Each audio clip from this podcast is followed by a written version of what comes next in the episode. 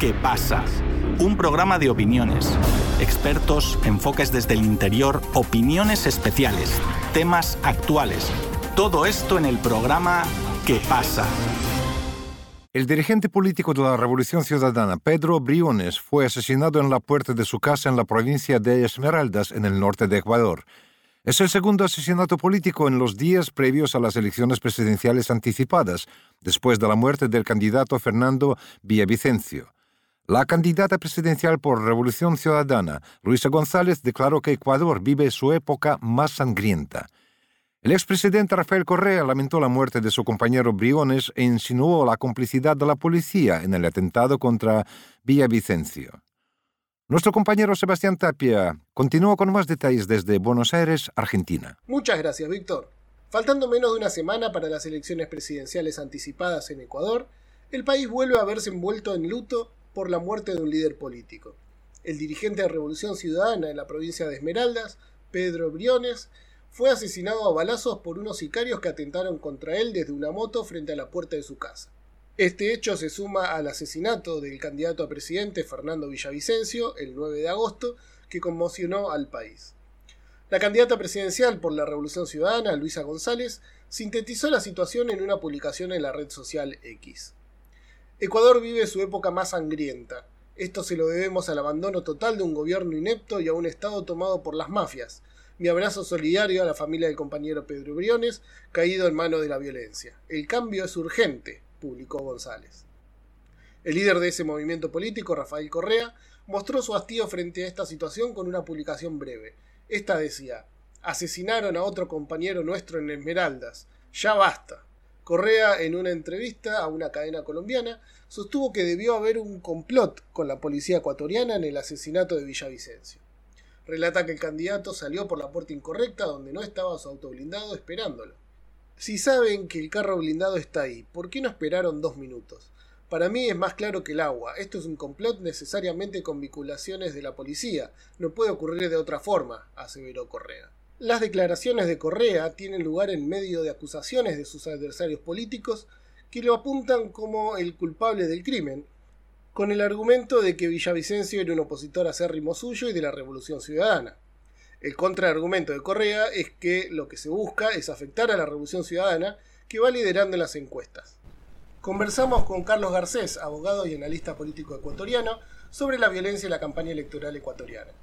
Carlos, en lo que va de la campaña se han asesinado candidatos a la Asamblea, alcaldes, candidatos a presidente y dirigentes políticos. La violencia está afectando por igual a todos los partidos políticos. ¿Qué puntos en común hay en estos atentados contra figuras políticas? En efecto, existen algunos puntos en común entre los recientes asesinatos que se han dado a líderes políticos a lo largo y ancho del Ecuador. Se puede observar que la mayoría de estos atentados se han dado muy cerca de la celebración de comicios electorales. Es decir, no son asaltos que se dan al azar, sino en momentos con un timing muy particular, muy cerca de la celebración de las elecciones. Y esto no es relacionado únicamente con eh, la celebración de las elecciones generales de este 20 de agosto, sino que ya tenemos un historial de sucesos de esta naturaleza. Hacia febrero de este año se registró también el asesinato de Omar Menéndez, candidato a la alcaldía de Puerto López, quien fue asesinado el 4 de febrero del 2023, de igual manera muy cerca de los comicios electorales. En este caso, los asesinatos más recientes se dan con relación al candidato Fernando Villavicencio a la presidencia de la República y más recientemente al, dirigente político Pedro Briones de la Revolución Ciudadana. Como puede verse, estos casos no se dan de manera declarada, en el sentido de que haya personas que reclamen la muerte de estos dirigentes políticos, sino que se da en un contexto más bien de sospecha. No se registran personas que reclamen estas muertes, que digan que son responsables, sino que se dan los atentados y esto deja una nube de incertidumbre en la cual se da mucho espacio para la especulación sobre quiénes pudieron haber sido los responsables de estos atentados.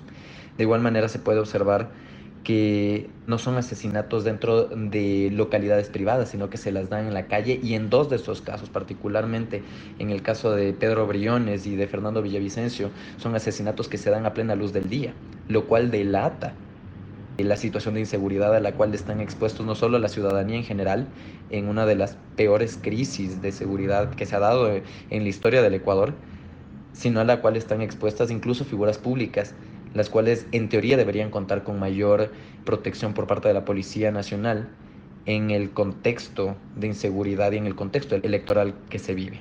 Por lo tanto, se tienen tres elementos fundamentales, que son asesinatos en la vía pública, que son asesinatos que se dan en la mayoría de casos a plena luz del día y demostrando una clara inseguridad, incluso con la presencia de la policía cerca y tercero que se dan muy cerca de comicios electorales y sin dar un registro, una señal clara de cuáles son los responsables. ¿Se ha afectado la forma en que se organizan los actos y el contacto con la gente durante la campaña? En efecto, el Ecuador está pasando por una de las peores crisis de seguridad de su historia. Y esto altera las dinámicas sociales y efectivamente y en consecuencia las dinámicas electorales. Es mucho más difícil hacer campaña cuando la gente sospecha de los candidatos, cuando las personas, por miedo a la inseguridad, se ven forzadas a cerrar sus locales más temprano, cuando evitan salir a la calle por miedo a la inseguridad, cuando incluso la presencia de candidatos o la presencia del equipo de los candidatos le resulta mucho más sospechosa y atemorizante a la ciudadanía en general. De esta manera, los candidatos, por un lado, tienen que transportarse con mucha más seguridad, lo que implica un desplazamiento logístico más complejo que entorpece la campaña de los candidatos. Por otro lado, se ven obligados a implementar estrategias para generar confianza con la ciudadanía que no confía fácilmente en desconocidos que andan deambulando por la calle.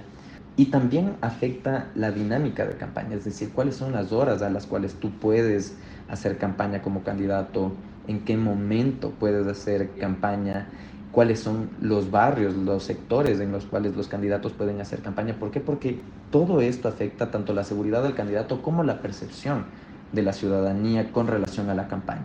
Estamos hablando de candidatos que están expuestos a un peligro constante al andar paseándose por las calles de una ciudad.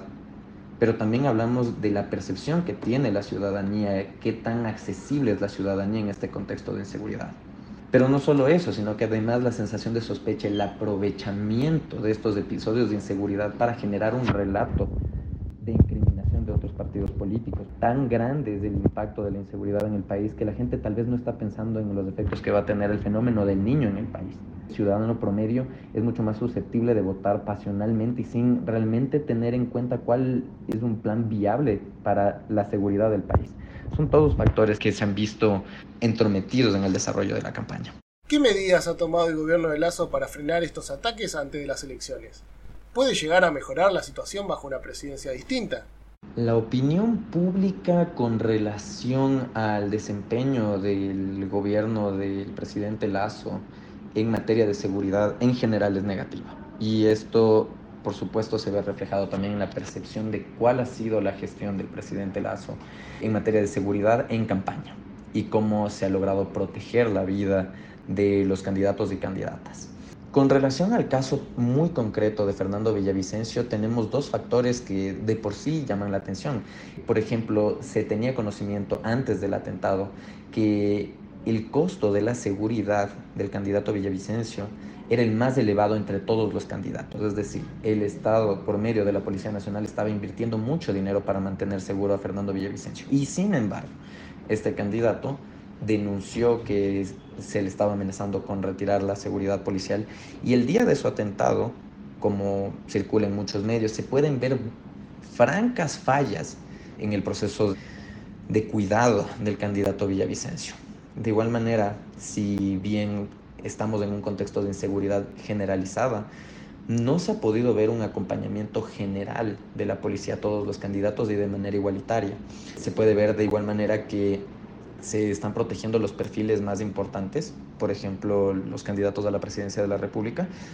Cada uno de los candidatos está contando con el apoyo y con la presencia de personal policial que está en teoría resguardando pero no hay la misma garantía para todos los candidatos, candidatos en las provincias rurales, candidatos que están alejados de los grandes centros urbanos, no tienen la misma protección.